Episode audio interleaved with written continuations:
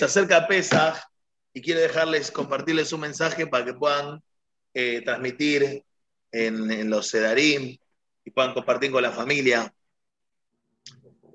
¿Carpo, vos seguís de novio? Ah, Baruch Hashem. la cara de Carpo. Baruch Hashem, me pone contento. Eh, cuando hablamos de Pesach, hablamos de libertad. Y la primera pregunta que siempre surge es, ¿qué significa la libertad? Muchos piensan que la libertad es vivir sin la opresión de un régimen que te esté eh, eh, acotando, ¿está bien? Y controlando tu vida. Eh, y si uno ve en Pesach, nosotros salimos de Egipto, que vivíamos bajo las leyes, en este caso opresoras de un régimen, y pasamos a vivir bajo las leyes de la Torá. O sea, fuimos libres de, una, de un tipo de ley para pasar a otro tipo de ley. Entonces, la primera pregunta es, ¿acaso somos libres? El hecho de estar bajo la ley de la Torá hoy en día, ¿nos hace ser libres?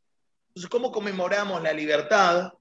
Y decimos siempre, hay que liberarse, hay que liberarse si en realidad no somos libres, o sí. ¿Qué opinan? ¿Qué opinan ustedes? Eh, el tema es definir qué, es la libertad y, en qué ámbito es la libertad. Esta es la pregunta. Esta es la pregunta. Eh, por ejemplo, hace poquito di un shiur para un grupo de chicas que una de las chicas me dijo esto, es, es eh, no vivir bajo las leyes de un régimen. O sea, hay un régimen que establece leyes y vos tenés que vivir de acuerdo a esas leyes. Eso no es libertad. Libertad es cuando no existe nada de eso. Está bien. Bueno, es lo mismo. Hoy también tenemos un régimen que nos dice las leyes. Por eso, la pregunta es, ¿somos libres? Creemos, no, no, tenemos un régimen eh, no tenemos un régimen como en Mitzrayim, pero eh, pasamos un año encerrado en casa. Sí, o sea, vivimos con leyes. El tema es... Eh, la libertad tiene que ver con no vivir con leyes. Porque, por ejemplo, eh, imagínense esto, imagínense que vivimos en una sociedad donde no hay pena para el violador. O sea, si no hay una ley que pene la violación, estamos diciendo que somos libres porque no hay una ley que pene la violación, o que pene el robo, o la estafa, o, sacar el mal nombre, penar un mal nombre, por ejemplo. ¿Viste cómo se dice cuando, cuando sacan mal nombre de algo y se hace juicio porque me, me difamación? Como que. con leyes somos libres igual. Muy bien, bueno, ahí va el punto. Ahí va el punto hay una diferencia entre libertad y libertinaje. En el momento que no hay leyes que regulen al ser humano, entonces no pasamos, pasamos de la libertad al libertinaje. ¿Por qué? Porque en el momento que hay una ley, no hay una ley que pene cuando yo hago algo malo, le estoy quitando la libertad al otro. Si yo salgo a robar, yo voy a Arcarpo y le robo los auriculares, le estoy quitando la libertad y derecho de poder usar sus auriculares libremente.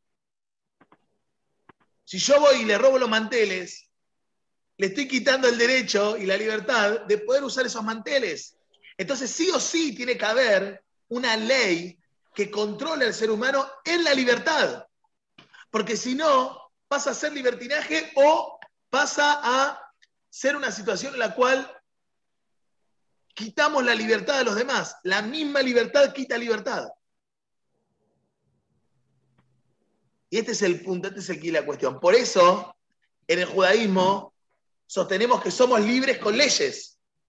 Porque esas leyes son las que nos ayudan a poder potenciarnos, pero al mismo tiempo nos ayuda a controlarnos, a decirnos esto está bien, esto no está bien, para que todos podamos tener la misma libertad. ¿Y pero cómo, cómo podés asegurar que la libertad, por ejemplo, es mira, tenés que comer cayer, y dentro de cayer puedes comer esto, esto y esto, y los sábados no puedes levantar, eh, los viernes no puedes usar plata. Y, digo, ¿cómo podés relacionar eso con libertad? Porque ¿qué es la libertad entonces? Si la libertad muy bien. Mismo libre albedrío. Muy bien, muy bien. También esa libertad tiene otro punto, que es el libre albedrío. Pero el libre albedrío en el judaísmo no tiene, nada que, no tiene que ver con elegir eh, si quiero comer chocolate o quiero comer maní. Eso no es libre albedrío para el judaísmo. Hay otras religiones que sostienen que eso es libre albedrío, pero el judaísmo no sostiene que eso es libre albedrío, porque ese tipo, el libre albedrío tiene que ver con una decisión que solo el humano puede tomar. El libre albedrío tiene que ver con algo que solamente tiene el ser humano y que otros no tienen. El ser humano tiene algo que otro, otros seres no tienen. Por ejemplo, cuando Dios crea al ser humano, le pone una chispa divina que a los otros no le pone. A los otros, a los otros seres. Y eso que tiene el ser humano tiene que ser distinto a todos los demás. Entonces, elegir si quiero comer chocolate o maní es como si una vaca elige comer heno o pasto. Es una cuestión de gustos y necesidad del momento. El, el, libre albedrío tiene que ver con las decisiones de vida, con las decisiones que tomamos para vivir constantemente. Sí, bueno, la comer vida. o no comer cayer. ¿Cómo? El comer cayer o no comer cayer, que no es el elegir comer carne o comer cerdo. Digo, elegir comer cayer o no comer cayer. Muy bien, eso sí es una elección de libre albedrío. Ahora, si quiero comer carne, pollo, cerdo o pechito lo que sea, eso es una elección de gustos. Pero elegir comer cayer como ideología es una elección de libre albedrío. Entonces, en base a esto, entendemos de que vos tenés libre albedrío dentro de la libertad. Hay decisiones que quizá vas a tomar con tu libre albedrío que vayas en contra de la libertad de los demás. Y hay otras decisiones que no. En el caso, por ejemplo, de Shabbat, no. En el caso de, robar, sí. En el caso de hablar mal de los demás, sí. Pero en el caso del tefilín, no. Si se corta, entremos un minuto al mismo link. Igual quedan 10 minutos todavía. Pero ahí es el punto donde eh, entra en juego la libertad. Y es donde entran en juego las leyes. Por eso, ¿por qué Dios libera al pueblo judío de Egipto? Para entregarle la Torá y entrar a Israel. Que son las tres bases para poder generar un Estado, una nación. El pueblo, un pueblo libre, una ley y un territorio. Justo la otra vez, a ver qué, qué, opinás. Estaba viendo el videito de, estos videitos animados que salen de pesas para chicos, no sé qué, dan las plagas y demás. Y que, bueno, una de las últimas que es la última que matan a los primogénitos, menos las casas que estaban pintadas, que eran de las familias judías. Entonces ahí Hashem las aldea y mata a los, eh, los gentiles. La pregunta que yo me hice en ese momento, pregunta hiper básica quizás, pero ¿hace falta que el ser humano tenga que, como si fuera limitada la creencia de Hashem de decir, pará, yo sé que este, esta casa es de un judío, este, ¿por qué tenemos que pintar Es como que me, sonó como muy infantil eso, ¿entendés? Ese hecho, el pintar una casa para decirle a Hashem, mirá que acá hay un judío, ay, perdón, salto a otro. A eso voy. Muy bien, muy buena pregunta. Excelente pregunta. Porque es como la tefilá. Dios no sabe lo que yo quiero, que yo tengo que pedírselo. Seguro que sabe. Seguro que Dios sabe. No es por Él, es por vos. Es por nosotros. El hecho del el corbán, el corbán, ¿cómo era el corbán? ¿Cómo fue que pintaron la, cosa con sangre? Hicieron un corbán, un sacrificio, el corbán pesa, el sacrificio de pesa. Pero ¿cómo empezó ese corbán?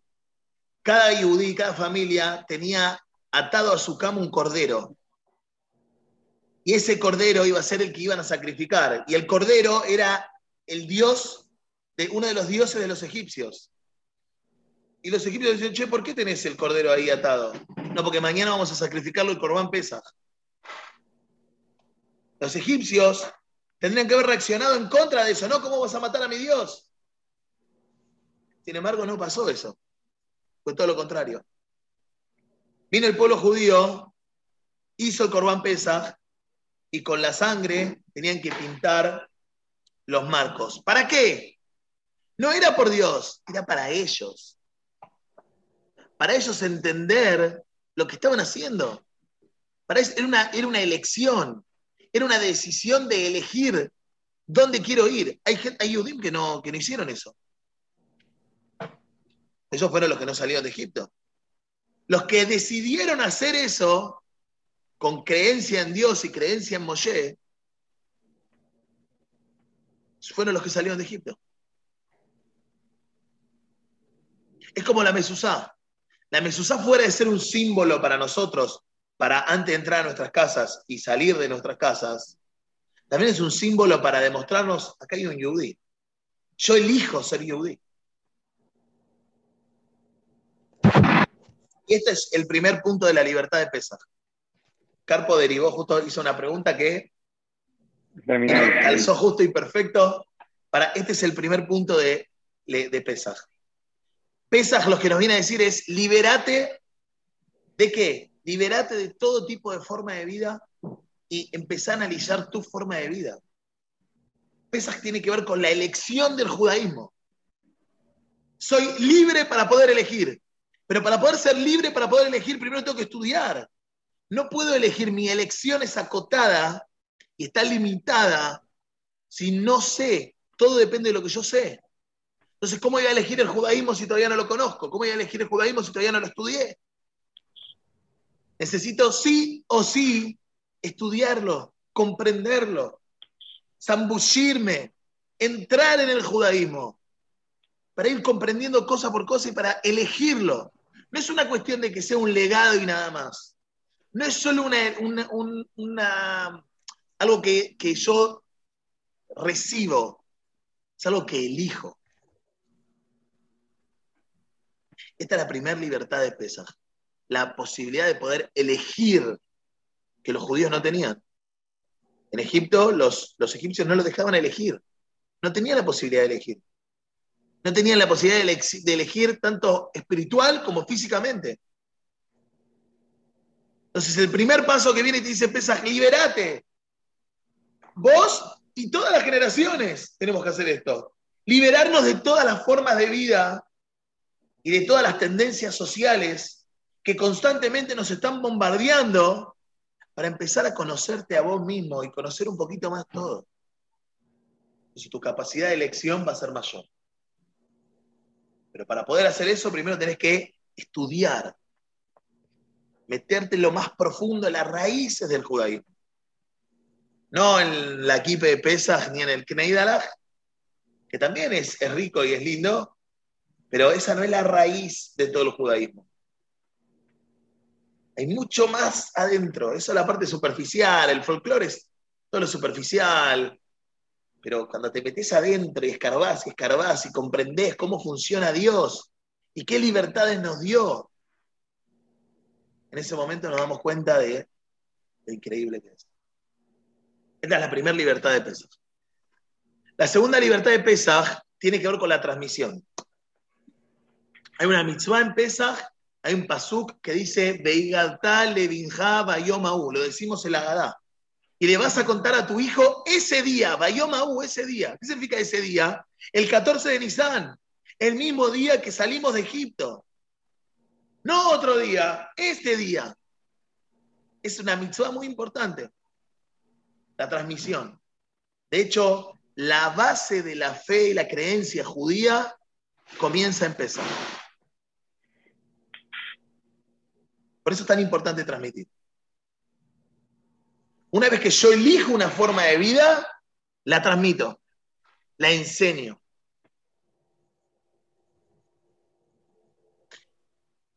No es casualidad que la Agadá hable sobre los famosos cuatro hijos. ¿Por qué la Agadá habla sobre los famosos cuatro hijos? ¿Cuál es el sentido? ¿Eh? Incluye a los tipos de Yehudim. Muy bien, incluye a los distintos tipos de Yehudim, pero también está hablando de los distintos tipos de hijos. Hay distintos tipos de Yehudim, distintos tipos de hijos puedes tener. Cada uno tiene una necesidad distinta y una forma distinta. En base a eso, es como tiene que ser tu transmisión. A todos le tenés que transmitir. Al jajam, al sabio, al rayá, que el rayá está como malvado, el rayá, pero hay que entenderlo, hay que entender qué significa el malvado y el rayá. No es que porque es mala, no es una mala persona. Ahora vamos a entender. Ahora vamos a entender el rompele los dientes también, porque hay que entender el rompele los dientes. ¿Qué quisieron decir? ¿Qué quiso decir el que escribió la Gadá cuando dijo rompele los dientes?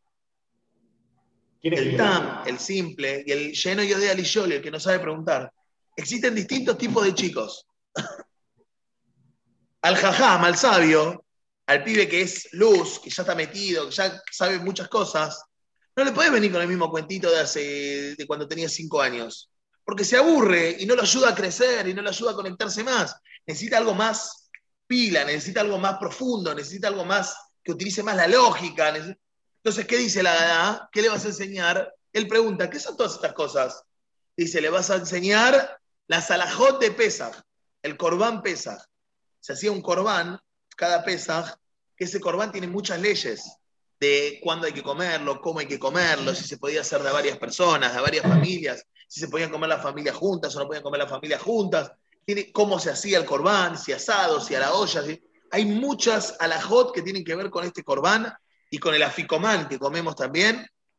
Entonces, le tenés que enseñar eso, que es algo más ya de la práctica y es algo mucho más profundo, poder entender de dónde sale la, la, Hay que estudiar Gemara, hay que estudiar alajá, hay que estudiar muchas cosas. El rayá, el malvado, hay que entenderlo. Hay que entender qué significa el rayá, el malvado. ¿Está bien? ¿Qué dice el rayá, el malvado? ¿Qué dice la gada? Dice, va a preguntar, ¿qué es todas estas cosas para ustedes? ¿Para ustedes y no para él? ¿Qué significa para ustedes? Es parte de tu historia, es parte de tu vida. Un chico acá me dijo, en Menor House me dijo, claro, pregunta mal. Pero está preguntando mal porque no es, él se, excluye, como dice la Gadá, pensando que él no es parte de su vida. Esto no es parte de quién es él, de su formación, de su historia.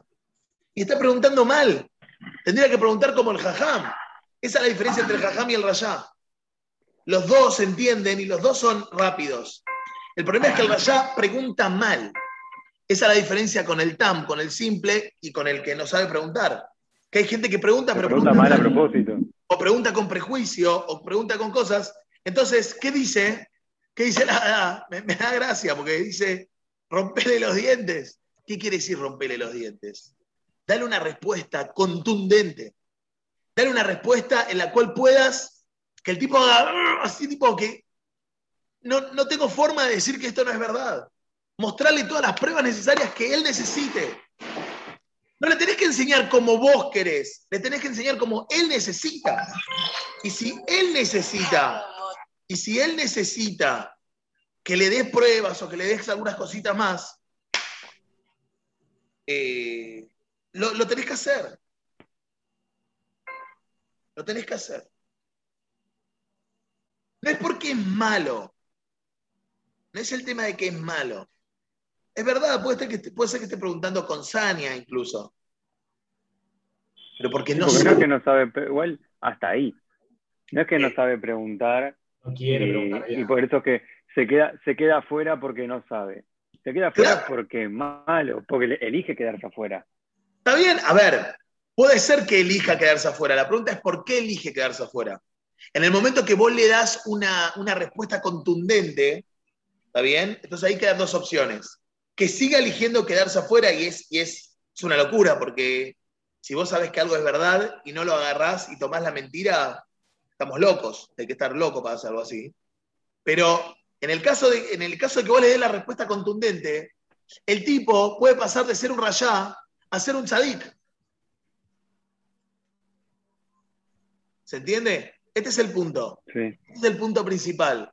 Ahora sí, si, el tipo le mostraste todo y le diste todo, bueno, quizá puede tener también otro problema, de que le cuesta seguir creciendo.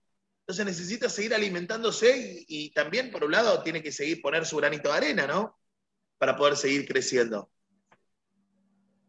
Pero, ¿cómo termina la gada? Y le dice, escúchame, vos estabas ahí, si vos hubieses estado ahí no te hubieses salvado. Y ahí entra el punto donde lo del marco, de que si vos no hubieses hecho algo, no, no, no lo vas a adquirir el judaísmo, no vas a adquirirlo si no lo haces. ¿Se entiende? Por eso, por eso está hablando, eh, eh, está hablando en ese punto, en esa situación. ¿Está bien? ¿Se entendió? Sí. sí. Muy bien. Perdón, ¿eh? Un segundo. Ok. Sí, Ahora, viene el simple. Y el simple necesita respuestas simples. Así como sus preguntas son simples, sus respuestas tienen que ser simples. Si las respuestas no son simples, si le damos la misma respuesta que al tzadico, que al rayá, lo mareas. Se marea. Se marea y no lo va a poder comprender. Porque él es una persona simple. No quiere decir que esté mal. Hay gente que entiende las cosas cuando le haces un cuadro sinóptico. Hay gente que entiende las cosas cuando le haces un resumen escrito. Hay gente que ya con escuchar a la profesora ya lo entendió y ya lo captó. Hay distintas formas de aprender. Esta persona simple necesita que le enseñes de forma simple. Respuesta simple. No va a aprender menos. El tzadik quizá va a aprenderlo en una clase, el simple lo va a aprender en tres. No cambia el qué le enseñas, cambia el cómo le enseñas. Y por último viene el que no sabe preguntar. El que no sabe preguntar, ¿qué dice la gada? Ad petajlo, vos le vas a preguntar. Vos le vas a abrir el tema. Porque cuando no tenés conocimiento, no puedes preguntar. No puedes preguntar sobre algo que no sabes, ni que existe. No. no puedo preguntar sobre los asteroides si no sé que existe algo que se llama asteroides. Es una realidad. No puedo preguntar sobre los celulares si no sé que existe algo que se llama celular. Cuando sé que existe algo, mira, esto es un celular. Ah, ¿qué es un celular? Esto, no, pará. Contame qué es un poquito más. ¿Qué, es? ¿Cómo funciona? ¿Qué es esto? ¿Cómo se llama esto? Pantalla. ¿Cómo funciona la pantalla? ¿Y qué más tiene adentro? Y no, y adentro tiene un procesador, y adentro tiene una memoria RAM, y tiene una memoria ROM, y tiene y las aplicaciones, y un sistema operativo. Entonces, a medida que uno va preguntando, a medida que uno cada vez sabe más, más puede preguntar. Y este es el punto del que no sabe preguntar. Que vos le empieces. No es porque es lento o no es porque no sabe preguntar porque no sabe nada. No sabe. Entonces, cuando vos le das la primera pregunta y la primera respuesta la, la hacen juntos o vos se la das, él ya tiene una base. Y con esa base puede seguir preguntando. Y va a seguir preguntando.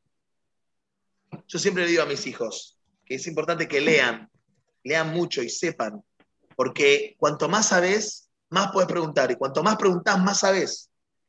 A tal punto que te puedes convertir en un experto en un tema o cultura general. Cuanto más preguntas y más sabes, mayor es tu posibilidad de elección, mayor es tu libertad. Y tu libre albedrío, claramente. ¿Por qué la Agada trae esto? Por justamente la mitzvah de transmitir. Dijimos, la primera libertad, la elección. Para poder elegir tenés que estudiar. La segunda libertad es la transmisión. Una vez que elegí, transmito. Y para poder transmitir, ¿cuál es el mejor educador? No solamente el que transmite un contenido, sino que tiene la mayor cantidad de herramientas posibles para poder transmitir. Porque cuanto más herramientas tenés, a mayor cantidad de gente puede transmitir.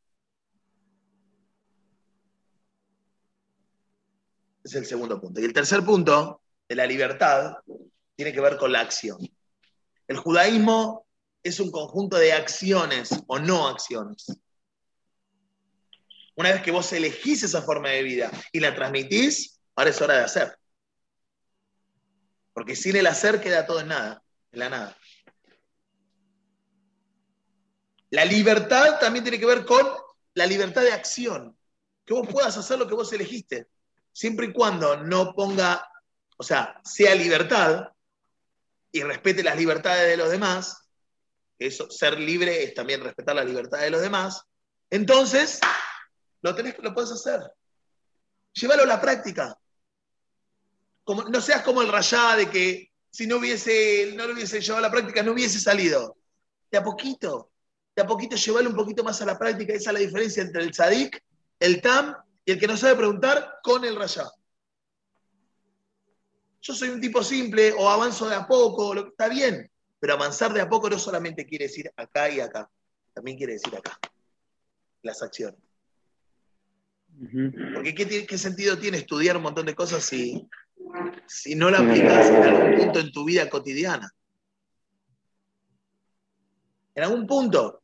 No digo que son todas juntas, no hay que aplicarlas todas juntas. No. Nadie aplica todo junto. Y el que aplica todo junto está, estaría desvariando, está mal. Pero puedes hacer cambios tan rotundos en tu vida. Los cambios son de a poco. Miren lo que me mandaron esta semana. Es impresionante. La diferencia entre no hacer nada y hacer un poco. Miren, hagan esto. A ver si se puede ver. ¿Lo ven ahí? Mal. Acercar un toque. Ahí. La diferencia entre no hacer nada y hacer un pequeño esfuerzo cada día. Está bueno. Solo con 0,01 más, ya. Ya hay diferencia. ¿Ves? ¿Qué sumó? Una, una milésima. No, una décima. Sumó. Sumó una décima y mira la diferencia, al 365. Imagínate cuánto más podrías hacer si no sumas una décima, sumas un entero, o dos, o tres, o dos décimas, o tres. Pues, ahora, ahora, se los mando. Este es, el, este es el punto. Este es el punto de Pesaj. La libertad de acción. Pesaj lo que busca es que seamos seres humanos íntegros. Y la integridad de un ser humano tiene que ver con el pensamiento, el habla y la acción. Si vos no hablas y actúas de acuerdo a lo que pensás, sos un careta. Pero si vos hablas y actúas de acuerdo a lo que pensás, sos un ser humano íntegro. Y lo que busca Pesaj es la integridad, la, la libertad en la búsqueda de la integridad. Esto es Pesaj. Este es el espíritu, uno de los espíritus de Pesaj. Quiera Jen que lo podamos lograr, que este Pesaj podamos liberarnos cada vez un poquito más de todas las cosas que, constantemente nos están, no nos dejan ser nosotros mismos. Porque esto es muy importante. Ser nosotros. Acá hay una frase, si la ven allá, bueno, acá justo estaba limpiando para Pesaj, dice, naciste arriba, dice, naciste, naciste original no viva siendo una copia. Tiene que ver con la, elección. Es exactamente la elección. Porque yo puedo ser igual a vos, pero yo elijo ser igual a vos por tal y tal y tal motivo. Quizá uno dice, pero los religiosos son todos iguales. El problema es que no es, no es que somos todos iguales porque, primero no somos todos iguales, pero incluso que superficialmente seamos iguales, no es porque yo me quiero parecer a él, sino porque todos seguimos, elegimos ser como alguien, como Hashem. Esta es la gran diferencia. Yo no quiero parecerme a Messi y por eso me hago un tatuaje como Messi o me pongo el pelo como Messi. Yo no quiero parecerme a Cristiano Ronaldo, entonces cuando voy a patear un penal, un tiro libre, me paro como Cristiano Ronaldo, como hacen los pibes. Mi hijo hace así. Mi hijo se para así, tipo Cristiano Ronaldo que va a patear y patea. Le digo, ¿qué, ¿Por qué te paras así? Párate como vos, que quieras. Como vos sos. ¿Por qué te pensás que si te parás así vas a hacer el gol? No es una cuestión de cómo te parás. Por si te parás así. ¿eh? Una vez se ve cualidades en otras personas y dice, bueno, eh, las positivas está bueno imitarlas, no, para ser igual que las otros, sino para. Muy bien. Muy bien, pero vos la estás eligiendo. O sea, vos tenés que vos tenés que preguntarte, por ejemplo, ayer hablaba con ese chavo sobre una persona, bien, no, no hablar mal de esa persona, sino ver qué cualidades tiene y quizá ver incluso hasta el punto negro en esas cualidades. O quizá alguien que, por ejemplo, es muy trabajador y uno dice, eh, mirá, están todos, mirá cómo hace esto. Y de repente, pero pará, esto también tiene un lado negativo. ¿eh? No te pienses que todo es amor y, sonrisas.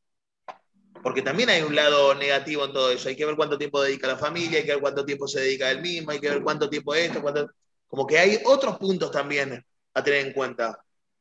Y fíjate que esa persona ahora está un poco arrepentido de estar todo el tiempo en, todas las cosas, porque ahora no, no, no, no, está, cansado y está...